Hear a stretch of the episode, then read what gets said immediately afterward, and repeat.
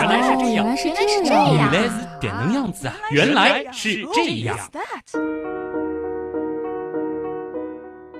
欢迎来到《原来是这样》，各位好，我是旭东，大家好，我是水兄。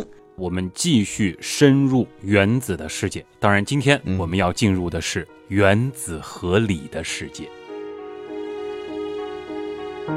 上回书我们说到，卢瑟夫用阿尔法粒子轰击金箔，发现许多阿尔法粒子发生了非常大角度的散射，甚至说观察到直接反弹回来的粒子。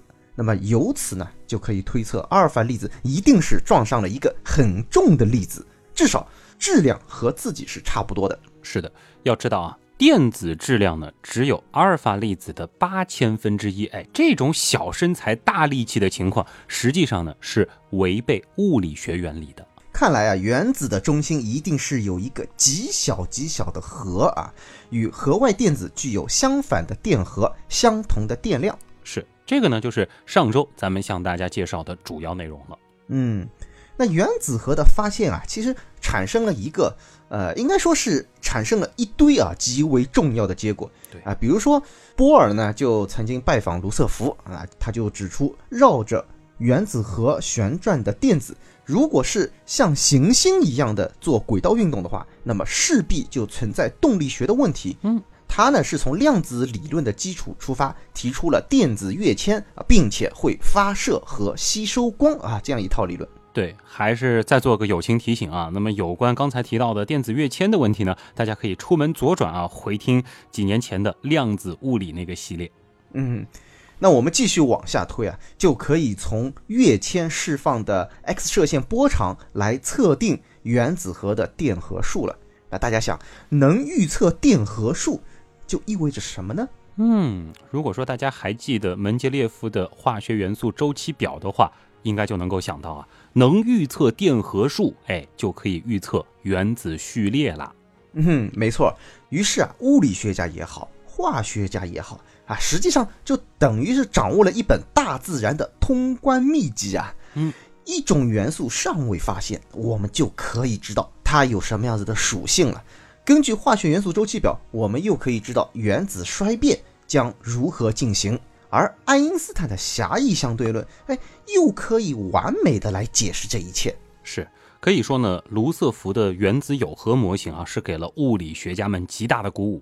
但是，原子核究竟是怎么一回事？到这里呢，其实还是一团迷雾。如果你翻开核物理的历史啊啊，或许就可以发现，从发现原子核开始，居然有长达三十年的时间是处于那种混乱或者迷茫的状态。对，大部分人认为啊，所有元素的原子核都是由氢核或阿尔法粒子以及电子构成的。嗯，注意啊，这里提到的氢核呢，就是指失去了电子的氢原子核。事实上呢，哎，就是后来我们所认识到的质子。但是啊，原子核里怎么也出现电子了呢？哎，如果大家前面仔细听我说的那段话，就会发现好好像是个 bug，对吧？所以啊，要怎么说，这就是迷茫状态呢，对吧？那我们可不能用现在的理解啊去质疑当时的那种猜测，我想这也是不公平的，是吧？比方说，氦的相对原子质量是四，原子序数是二。那么卢瑟福啊就猜测，它的核呢是由四个氢核和两个电子构成的。对，哎，这样的话呢，依然是可以将核电荷保持在两个单位啊。嗯，那么我们可以以此类推啊，氧原子核就是十六个质子加八个电子构成啊，或者说可以由四个阿尔法粒子和八个电子构成。那发现了中子呢，让查德威克对卢瑟福的理论是。深信不疑的，那其实也包括什么呢？中子是质子和电子的复合物的这样一套理论啊，也被查德威克所接受了。但是后来啊，查德威克是利用硼发出的中子，精确地测定了中子的质量。那么他发现中子的质量比质子和电子的质量和哎稍微小那么一点儿。哎，所以呢，我们又不能简单的认为中子等于质子加电子。嗯，然而也很有意思啊。如果中子真的是一种复合物的话，其实这个测量结果还正好是符合爱因斯坦的智能关系的。也就是说，复合系统的内能或者质量必须小于它组成成分的内能或者质量之和，否则该复合物分解的时候就会释放能量，系统变得不稳定。那查德威克并没有推测中子在原子核内发挥什么样子的作用。海森堡在一九三二年呢，将这个问题呢，呃，算是基本解决了。他认为原子核由质子和中子构成，它们之间是靠电子维系在一起的。怎么个维系？而且靠电子？哎，这个其实也蛮有意思的。但是嗯仔细你把它展开一看，哎，好像又有点道理啊。它是说，一个中子放出了一个电子，变成了一个质子。嗯，随后，这个电子又被另一个质子获得，又变化成了中子。哎呦，击鼓传花啊！然后谁哎拿到那朵花儿啊，我就会变一种状态，交换电荷的同时还相互交换能量，感觉上说得通啊。嗯，与此同时，海森堡呢，其实还认为啊，中子是一个质子和电子的复合物。啊，搞了半天，原子核呢还是由质子和电子构成的。他们依然认为本质上就是这样。那我们现在看来啊，这个错误到这一米其实还没有被纠正。哎，是啊，那理论上的不完备啊啊，一定会在实验当中被打脸啊。那简单的说一下这个情况啊，一九二九年，海特勒和赫斯伯格提出双分子的光谱啊，也就是说，像氧气、氮气啊这种是属于双分子，非常依赖于它们的原子核含有偶数个基本粒子还是奇数个基本粒子。哦，氧气分子的光谱呢，哎、当时应该讲比较好解释。对。但是把这个问题移到氮气那边，哎，似乎就有点解释不通了。嗯那按理说，氮核应该是含有偶数个粒子，但是呢，氮的相对原子质量呢是十四，原子序数是七。那么按照之前的复合物的这套理论，应该是有多少个粒子才可以呢？那这个不难嘛，十四加七等于二十一个。哎，对，你看这个矛盾就产生了吧？啊，哦就是奇数个粒子了，是吧？就不符合光谱的那个结论了。哎，那么有一个可以轻松解决问题的方法是什么呢？就是假设中子也是一种基本粒子。那如果是这样子一个思路啊，相对原子质量近似的就可以等于中子加质子的这样子一个总数啊，因为它们质量差不太多。嗯，而质子呢是原子核中唯一带电的粒子啊，那就是啊，这中子不带电，所以呢，原子序数就可以和质子数相等了。哦，这样一来啊，氧十六的原子核里，哎，包含八个质子、八个中子，粒子数呢为十六，哎，这就是偶数。氮嗯十四的原子核呢有七个质子、七个中子，加起来十四，哎，还是偶数啊，这个就和分子光谱的结果一致了嘛。嗯，没错，就是这样。那随后啊，图福、海登伯格、霍夫斯塔特啊，他们的实验呢，得到了一个非常重要的结论。他们是用质子打向氢原子靶，那么质子呢发生了强烈的散射，表明两个质子之间的作用力与质子和中子之间的作用力恰好是一样强大哦。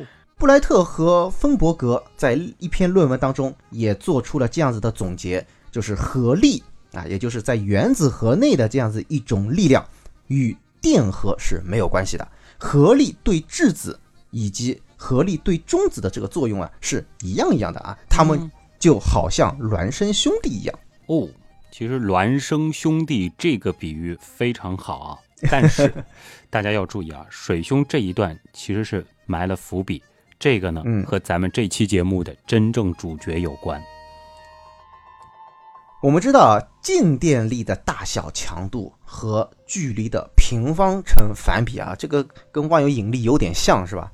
而质子在原子核中的距离是非常非常近的啊，它们都是带正电，所以这个排斥力一定是非常强大。那么多个质子怎么可能在原子核里面抱成团呢？那么就必须假定存在一个非常大的吸引力。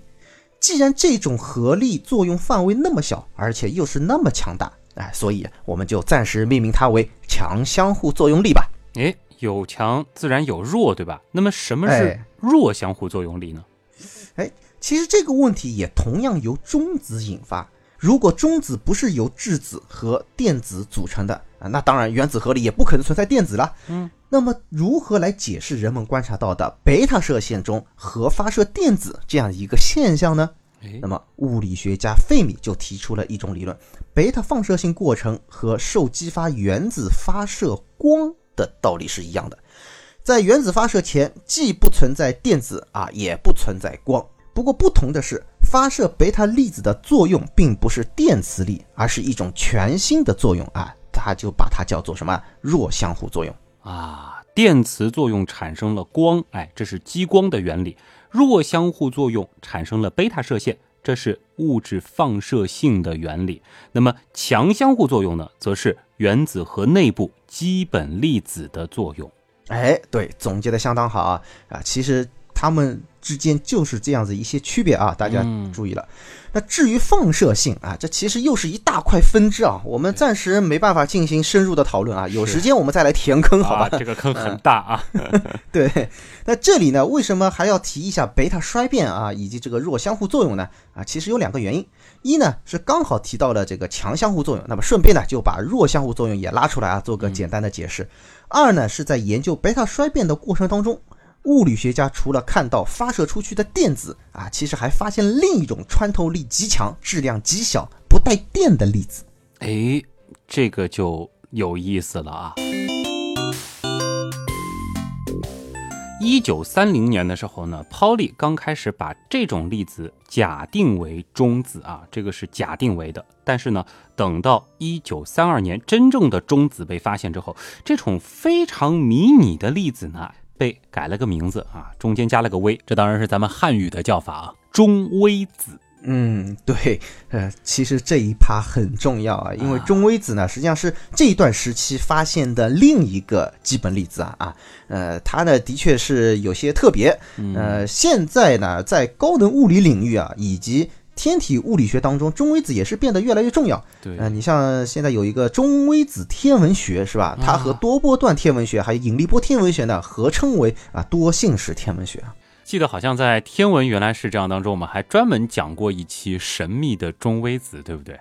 嗯，对对对对，因为是觉得中微子在天文当中啊，其实影响力越来越大啊，所以呢，嗯专门拉出来做了一讲啊。如果大家有兴趣，哎，赶紧去听一下。可以听一下啊。最近要不我们也设一个限时这一期节目免费啊。如果说大家有兴趣的话，可以到那儿也去补一补中微子的知识啊。稍稍聊的有点远啊，我们接下来继续 回到这一次的原子核里的世界。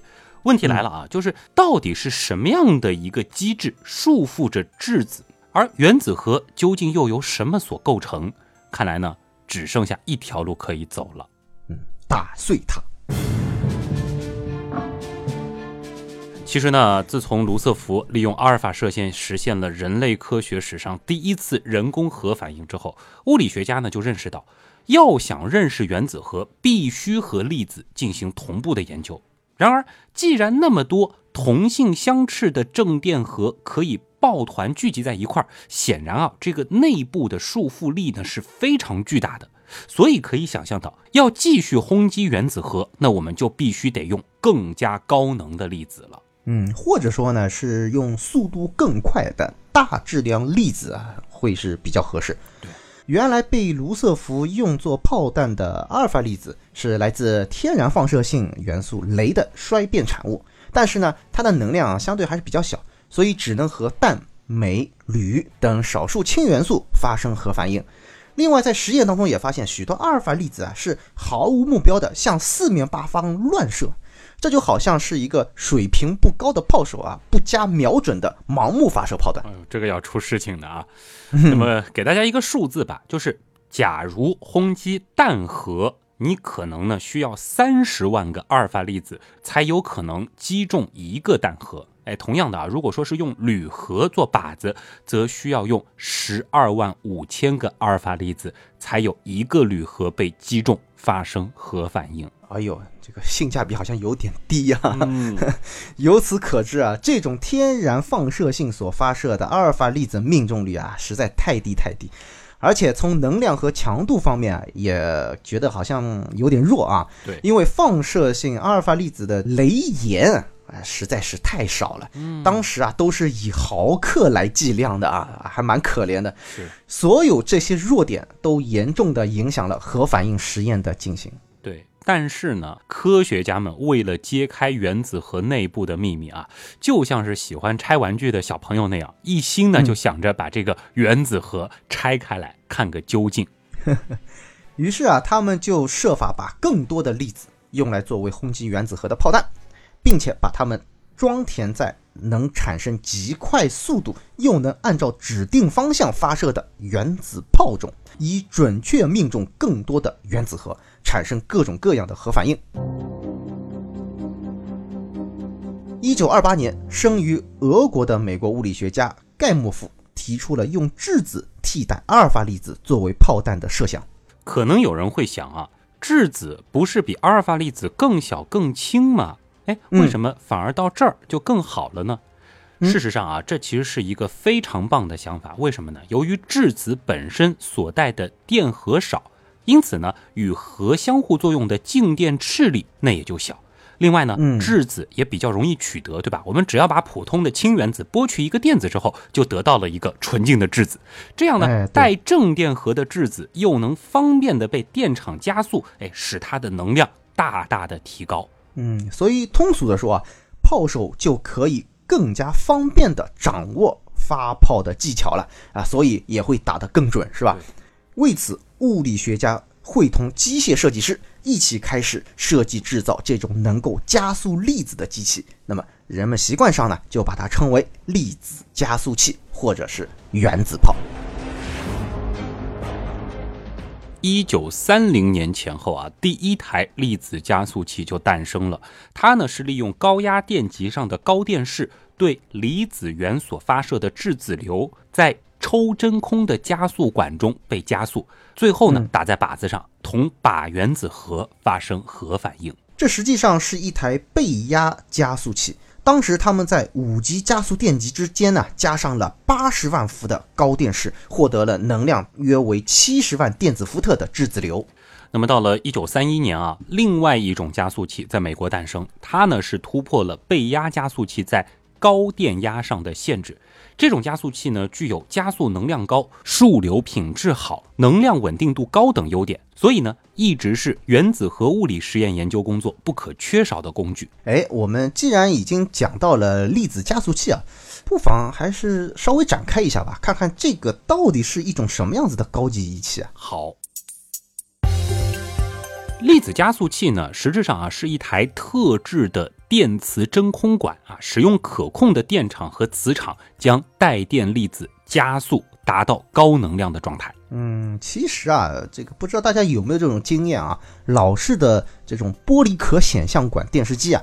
它的里面就是有一个小型的粒子加速器，因为显像管是一种阴极射线管啊，说白了也就是真空的电子管了，里面安装了灯丝作为阴极啊，或者是用灯丝加热另一种金属电极来作为阴极，用以发射电子的。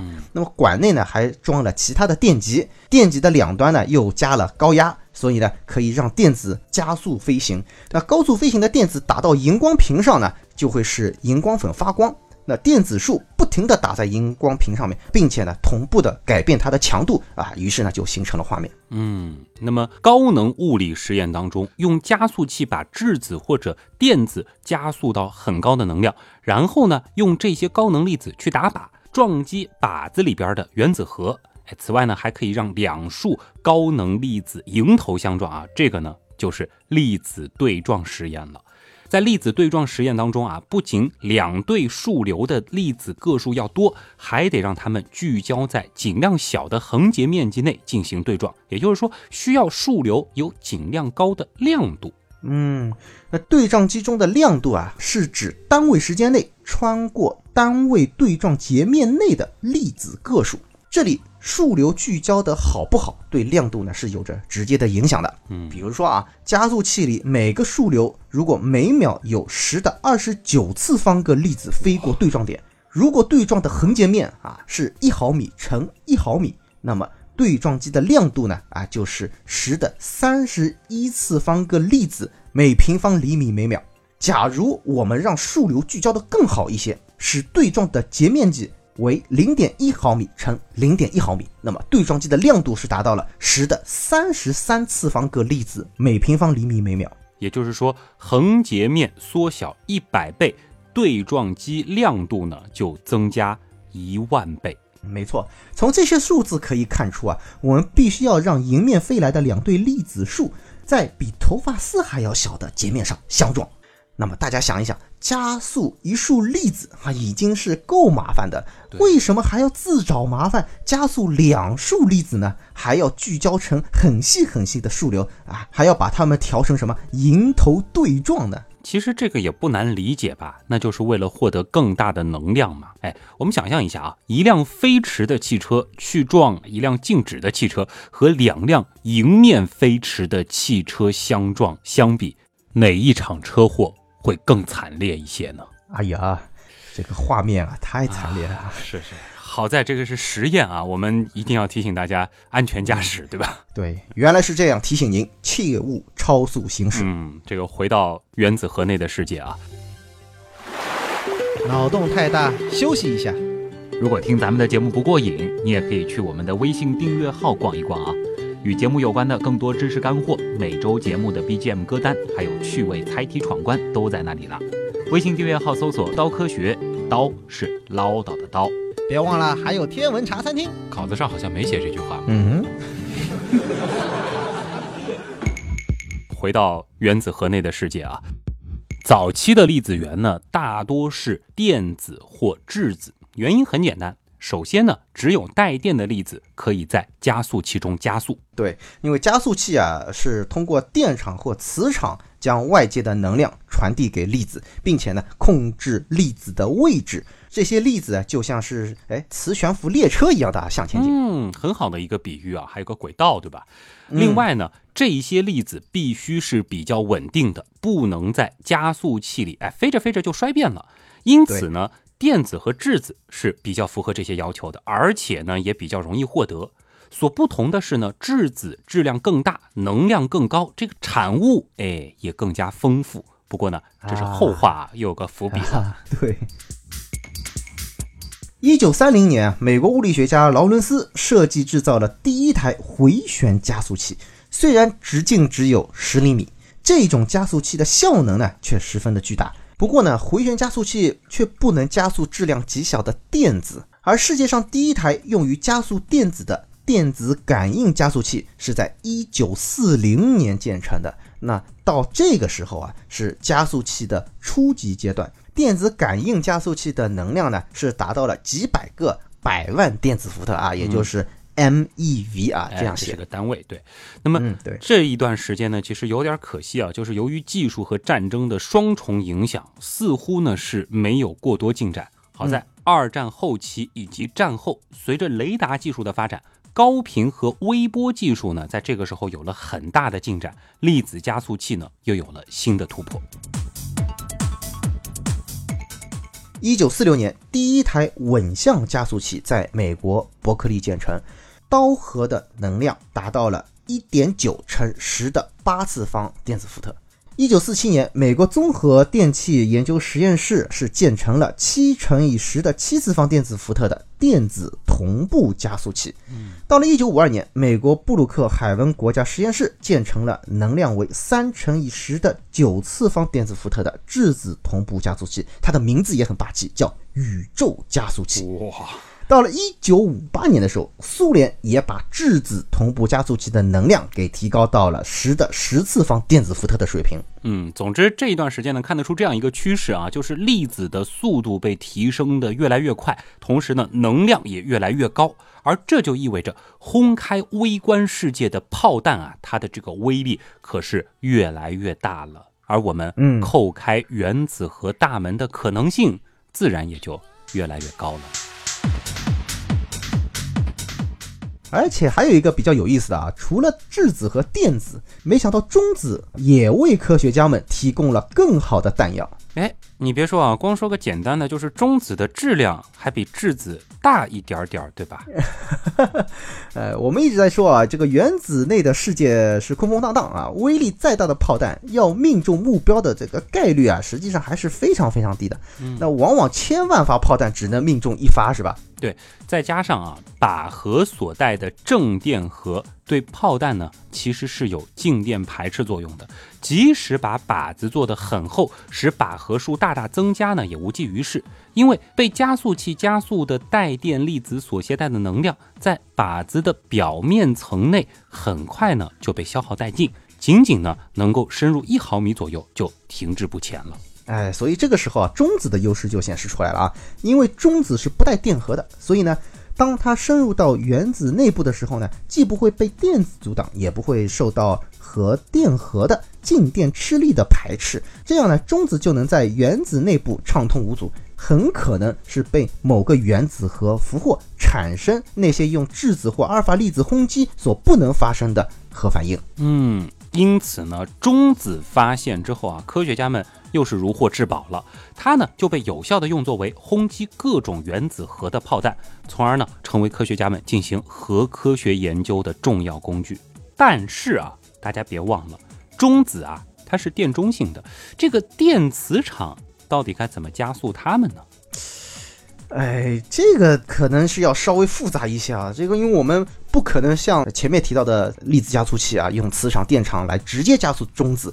那主要呢是通过加速质子或者氘等粒子去轰击靶核而产生中子，但也可以使用核反应堆来产生中子源啊。但这个具体的我们就啊不展开了啊，比较复杂。就是稍稍有那么一点像咱们打那个桌球是吧？通过一个球嗯再去撞另外一个球啊。总之呢，对对对就是在掌握了越来越强大的大炮以及越来越齐全的各种型号的炮弹之后，科学家们呢就像是获得了新玩具的小孩一样啊，乐此不疲地进行着各种实验，而对一个新的物理学分支啊开始初露端倪了。这就是粒子物理学。说到这里啊，我们不妨再较一回真儿啊，如何从粒子这个概念转变为基本粒子的呢？这还挺重要的啊。这个思考当中啊，其实也是源自对中子的理解。我们前面其实讲过啊，中子呢先是被看作为是质子和电子的复合物，但是呢后来的研究啊发现中子之间、质子之间似乎有着相似的作用。那么嗯如此说来呢，中子似乎应该是和质子有着某种类似的特性，要么呢它们俩都是基本粒子，要么它们俩都不是所谓的基本粒子。哎，对，就是这个意思啊。那么我们呢，可以把二十世纪五六十年代啊，我们作为一条分界线啊，画一条线，先来看一看，在这之前都知道了哪些啊所谓的基本粒子。嗯，注意啊，有个所谓的啊，说明这里边嗯有真有假。首先呢，一八三八年，英国科学家理查德·拉明提出电子的概念，而一八九七年，汤姆逊在阴极射线中发现了电子。一九零五年，爱因斯坦发表光电效应论文，提出光子的概念。一九二三年呢，康普顿效应证实了光子的存在。一九一九年，卢瑟福用阿尔法粒子轰击氮原子核，发现了质子。随后呢，他又提出原子核内有中子。一九三二年，查德威克在实验中证实了这种粒子中子。一九三零年，泡利预言了中微子的存在，更准确的说是电子中微子。不过，直到一九五六年，科温和莱因斯等人才在实验当中发现了电子中微子。一九三六年，卡尔安德森等人在宇宙射线中发现了缪子的存在啊，就希腊字母缪。一九四零年前后，科学家在理论上是提出了缪子中微子。嗯，二十二年以后，也就是一九六二年，莱德曼、施瓦茨和施泰因贝格尔通过实验发现了缪子中微子。哎呀，这里一堆新名词啊，缪子和 缪子中微子啊。这个简单的说一下吧。所谓缪子啊，它的性质呢是和电子类似的，同样带着负电，但是呢却要比电子重了两百多倍。那这一段时期当中啊，实际上出现了一些混乱的局面。比如说，说到这个缪子啊，你就不得不提另外一个东西啊，叫做介子。哎，中介的介啊，又是一种子，这个又是什么东西呢？其实介子的名字很好理解，就是质量介于电子和质子之间的粒子，就简单粗暴啊。那当时其实已经有了一个想法，什么呢？就是说某一种力啊，作用力它是会和某一种粒子有关系，或者说这个粒子实际上是解决了一个交换作用力的这样一个功能。但是这个合力是由于交换电子而产生，也就是所谓我们前面讲原子核里面有电子啊这样一种想法，显然已经是混不下去了啊，已经不符合我们前面观测到的这个现象了。那在这种情况下呢，一九三五年，日本理论物理学家汤川秀树他就认为啊，任何这种作用力的作用范围都和这种力所代表的这个粒子质量。是存在着一种关系的，而且这种关系应该是很简单，也就是说，存在着一个特征的距离，一旦超过了这个距离，那么这种力啊，它就会迅速的下降为零啊，也就是说，作用力会被死死的困在某一个范围当中，而这样子一个距离是和引起这种力的。粒子质量是成反比的啊，这听上去有点绕，大家没关系啊，可以回听一下啊，反复咀嚼一下这段话。我们举个例子吧，就是电磁作用中交换的粒子是光子，而光子呢质量为零，因此呢电磁力它的作用范围就是无限远。这其实呢也是光线可以穿越上百亿光年的原因。哎，没错，就是这个意思。那么交换电子的作用范围大概是多少呢？是十的负十三次方米啊，非常小。嗯，那据此推算啊，那么原子核内啊，所谓这个核力的作用范围是多少呢？只能是被约束在十的负十五次方米这样一个范围当中。那么这种粒子的质量啊，应当就是介于电子和质子之间的啊。嗯，一九三七年。尼德迈耶、安德森等人在云室的实验当中呢，又看到了什么？宇宙射线当中啊，找到了一种粒子，它的质量呢，大概是电子的两百倍左右。那一开始呢，大家都认为啊，汤川预言的这种介子啊就已经出现了，但是。后来却发现，他们找到的这种粒子啊，这个性质上是和汤川的预言是不一样的。它只参与了弱相互作用和电磁相互作用，而不是强相互作用。哎，所以是找错了对象了。嗯，那后来啊，发现真正的介子啊，质量是电子的两百七十三点一二三二倍。和两百六十四点幺幺二九倍，而他们找到的那种粒子的质量呢，是电子的两百零六点七六八六倍。哦，某种意义上来说，这个相差的真的不能算很多啊。哎，难免会认错嘛。总之吧，简单的来说啊。一九三七年，他们找到的呢是呃缪子，不是介子。哎呀，总之这个子那个子的，但其实呢还都不是来自于粒子加速器啊，我们所撞出来的子。对，确实如此啊。那还记得我们前面画了一条界限吗？啊，就是二十世纪五十年代啊，五六十年代差不多这个时候。那么我们再来看啊。五十年代以后啊，物理学家就从大型的加速器当中啊，产生了很多的高能的质子，然后让质子和质子进行碰撞啊，碰出了一堆的碎片，然后从这些碎片当中发现了大量的新的粒子。都在原子核范围当中有着强相互作用，因此呢，就把它们通通称为什么呢？强子啊，就是有强相互作用的粒子。所以有个词叫强子对撞机。这个强，哎，对，没错。那它们呢，就都用希腊字母来标注啊，什么柔子啊，啊，伊塔子啊，费子啊。欧米伽子啊，等等，德尔塔子等等等等啊，这个，总之啊，新粒子太多了啊，好像大有希腊字母表都不够用的危险。但是啊，这些子啊，它们都不稳定啊，寿命极短。那突然冒出了那么多强子，物理学家不禁思考这样一个问题啊：到底什么是基本粒子呢？这个我们这个世界构成的基本粒子好像太多太过复杂了啊。对，有人说根本就不可能有那么多的基本粒子。那也有人提出一个是叫和民主啊，就是这些子都可以算。啊，就是别看它复杂，这个世界可能就是这样啊。但哎其实呢，还有一种中庸的想法，就是哎在基本粒子和复合粒子之间确实存在一种差别，可以先假定这个粒子由其他粒子构成，我们可以由此计算出它的性质。那么这个粒子就是复合粒子。这个观点呢，其实也给后来建立基本粒子模型起到了一个非常重要的作用。对。那不久啊，人们就试图恢复某种简单性啊。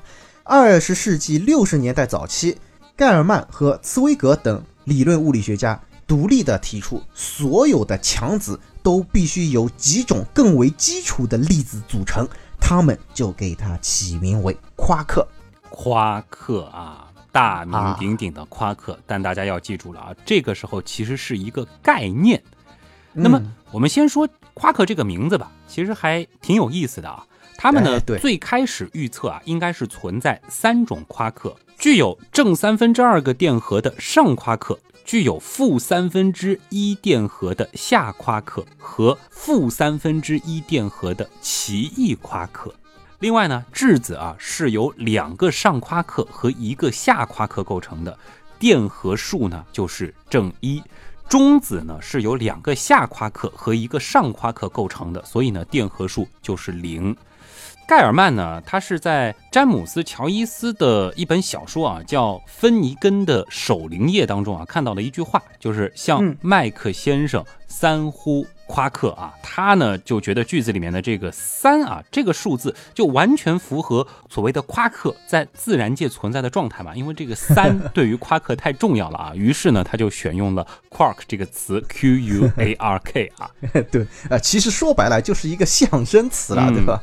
不过呢，他们并没有把夸克这三种状态啊称为三声，哈而是三味啊，三种味道。味道的味啊，这里要强调一下啊，其实呢，这个味只是个代号，和味道呢没有半毛钱的关系。一九七零年呢，格拉肖和布约肯就提出了盖尔曼茨威格模型的延伸方案，他们呢是预言了第四种夸克的存在，把它命名为灿，璀璨的灿，去掉王字旁。时间过得并不很久啊。一九六八年，斯坦福大学开始建造一个三千米长的直线加速器啊，SLAC，它已经可以让电子数加速得到二乘以十的十一次方电子伏特的能量。他们使用这种电子数来轰击液态的氢靶。那这个实验呢，叫做深度非弹性散射碰撞实验。果然啊，他们观测到了核内三个电子广角散射中心，这表明质子里面是有三个比质子自己还小得多的点状物。那这样子就可以说，质子的确是由三个更为基本的粒子构成的。嗯，到这儿呢，神秘的原子核内部世界似乎终于是大白于天下了。但是，这个奇奇怪怪的夸克，它到底是什么？它为什么会有所谓的三分之二个电荷，或者是负三分之一个电荷这种，真的是让人觉得捉摸不透的存在啊！夸克这个很多人听上去觉得很熟悉，但实质上都搞不太明白的东西，它到底是有着哪些奇异的性质呢？嗯，并且夸克对于我们后来的基本粒子的模型又起到了什么样子的作用呢？啊，看来预知后事如何，还得等下期慢慢道来啊！嗯，原来是这样。就是这样。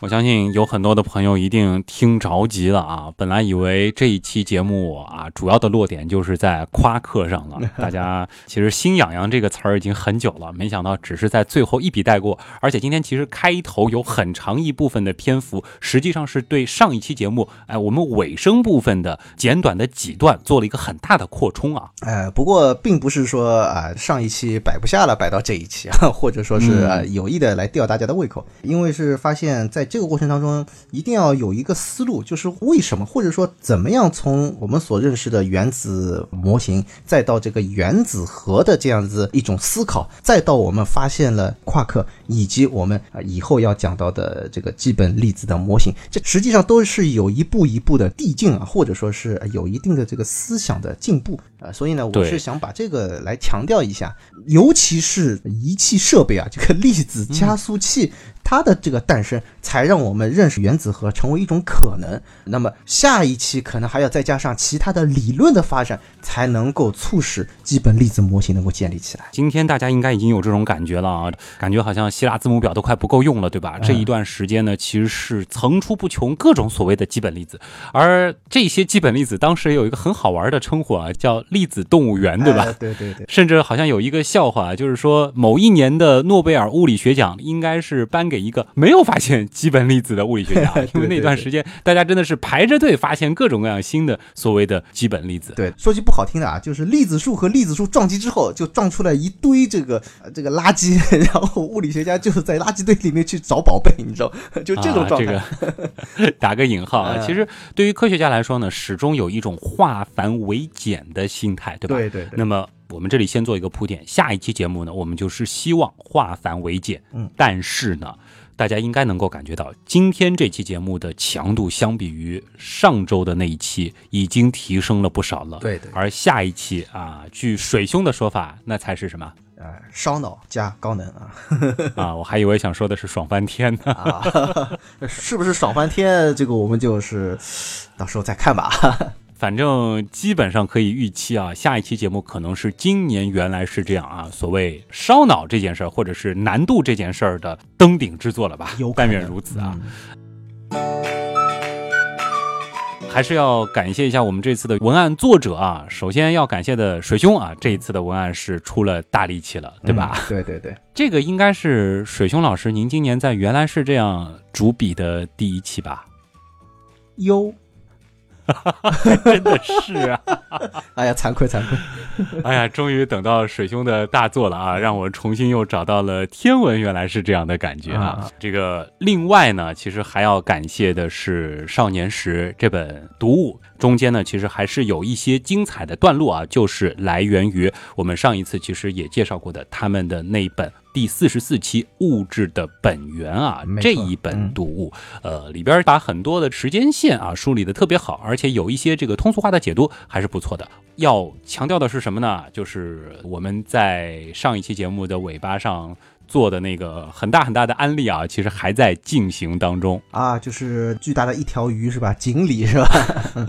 是，这个上次其实说过啊，就是只要在十一月十六号零点之前啊，在我们的官方微店原品店当中啊，我们订阅过《少年时》系列读物啊，这个无论是订二零一九年的新刊，还是订阅往期任何一年的这个过刊啊，呃，都有机会参与到我们这一次的这个。原样锦鲤的活动啊，嗯，锦鲤的礼物单非常非常的长啊，大家有兴趣的话，可以到我们的订阅号啊、微博啊各种渠道去了解，大家应该很熟悉了啊。对，旭东和水兄是倾囊而出啊，倾囊相赠、哎、是吧？把我们自己都送上了，对吧？在这个礼物单的最后一项啊，哎呀，所以大家来捧捧场啊。另外呢，就是说除了这个大锦鲤的活动啊，这两天在我的微博上还有同步进行的一个小锦鲤的活动啊，大家也可以看一下。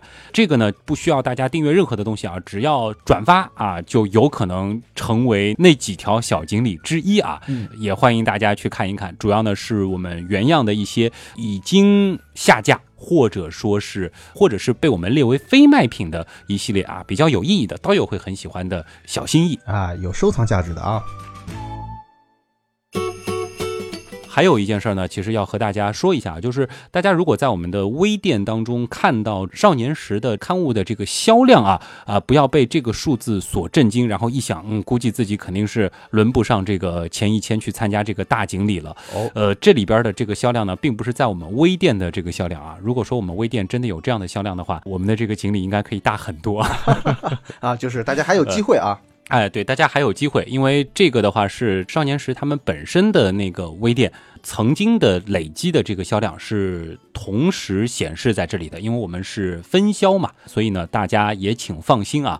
那么到目前为止呢，依然是有大把的机会啊，可以参与到这个大锦鲤的抽奖活动当中啊。嗯，对了，我们锦鲤当中其实还可以再加一个东西啊，这个上次好像也没有专门提到啊，就是天文原来是这样哈、它其实也是属于原样的这周边产品之一，是吧？差 非常重要的了啊。嗯对对对，就是虽然《天文原来是这样》的第一季啊，这个已经是差不多半年前的事情了啊，嗯但是呢，这其实也是原来是这样用心打磨的一个周边啊，它是一个虚拟的周边，但是呢，诚意满满，对对对，这个啊可花力气了啊！所以我们也把它加入到这一次的这个锦鲤的礼物单当中，好吧？如果说未来的这条锦鲤啊已经订阅过《天文原来是这样》，那么我们给你全额返现。嗯如果说你没有订阅过，或者说你还在犹豫，那么作为锦鲤的待遇啊，我们帮你买。嗯，对，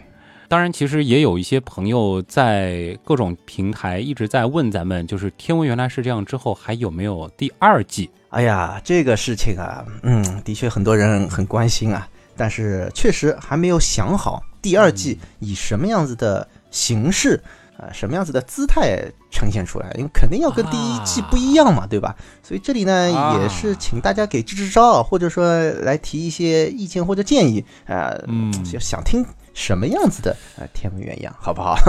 懂了，懂了啊！这个水兄其实看上去没有说，但实际上透露了很多啊。大哎，家自己去揣测吧。当然了，回到我们刚才的这个主题啊，这一次呢，我们的这个少年时订阅活动啊，原样大小锦鲤的这个活动啊，还在持续当中啊，欢迎大家到我们的官方微店啊原品店当中去走一走、瞧一瞧啊。当然呢，其实我们的原品店当中啊，还有很多诚意的周边啊，比如说这个星球盘啊、火箭杯啊、飞碟罐啊等等，也都欢迎大家去了解一下。呃，其实能够进入到我们原品店的，真的都是经过我们精挑细选的精品。对吧，原样出品必属精品。哎，这个也是我们一直追求的，所以少年时真的也是一个啊非常有诚意的读物啊，再次向大家强烈推荐。嗯。好了，那么今天的原来是这样，到这儿呢，差不多要和大家说再见了啊。嗯还有一些常规的案例啊，比如说水兄自己经营的天文茶餐厅啊，大家可以去那儿喝个茶。嗯，对，品品咖啡啊，喝喝茶，来谈天说地啊。喜欢天文的朋友可以过来。那么另外呢，嗯还可以啊关注我的微博啊，大家可以搜“水兄”或者是“ BD 四 AKC” 啊，我等着大家。嗯我的微博呢就是旭东啊，旭日的旭，上面一个山，下面一个东。那么最近一段时间呢，我的这个置顶微博啊，也是在做呃原样小锦鲤的转发、评论、抽奖活动啊，大家呢也可以去瞧一瞧。另外呢，就是我们的官方订阅号“刀科学”，唠叨的刀啊，刀科学。也可以从这个订阅号当中进入到我们的官方周边店。当然啦，其实包括啊，像最近这个系列的节目，我们的这个强度很高啊，所以其实配文，尤其是在配图收听效果一定是更佳的。那么最近呢，我们也在持续的推送啊，进入原子世界这个系列的图文，也是欢迎大家前往了解。呃，最后呢，也欢迎大家加入我们的官方 QQ 群原样刀友会啊，现在呢八个大群同步开放当中，嗯也是欢迎大家选择喜欢的加入就可以啦。嗯那么最后呢，也感谢所有通过各种方式帮助和支持过我们的朋友。嗯，原样的发展真的离不开大家。我是旭东，我是水兄，代表本次节目的联合撰稿人少年时，感谢各位的收听，咱们下期再见。拜拜。原子核实际上是由质子和中子组成的啊，所以可以想象到，继续轰资源，或者是用灯丝加热另一种金属啊电极作为啊作为金啊啊对。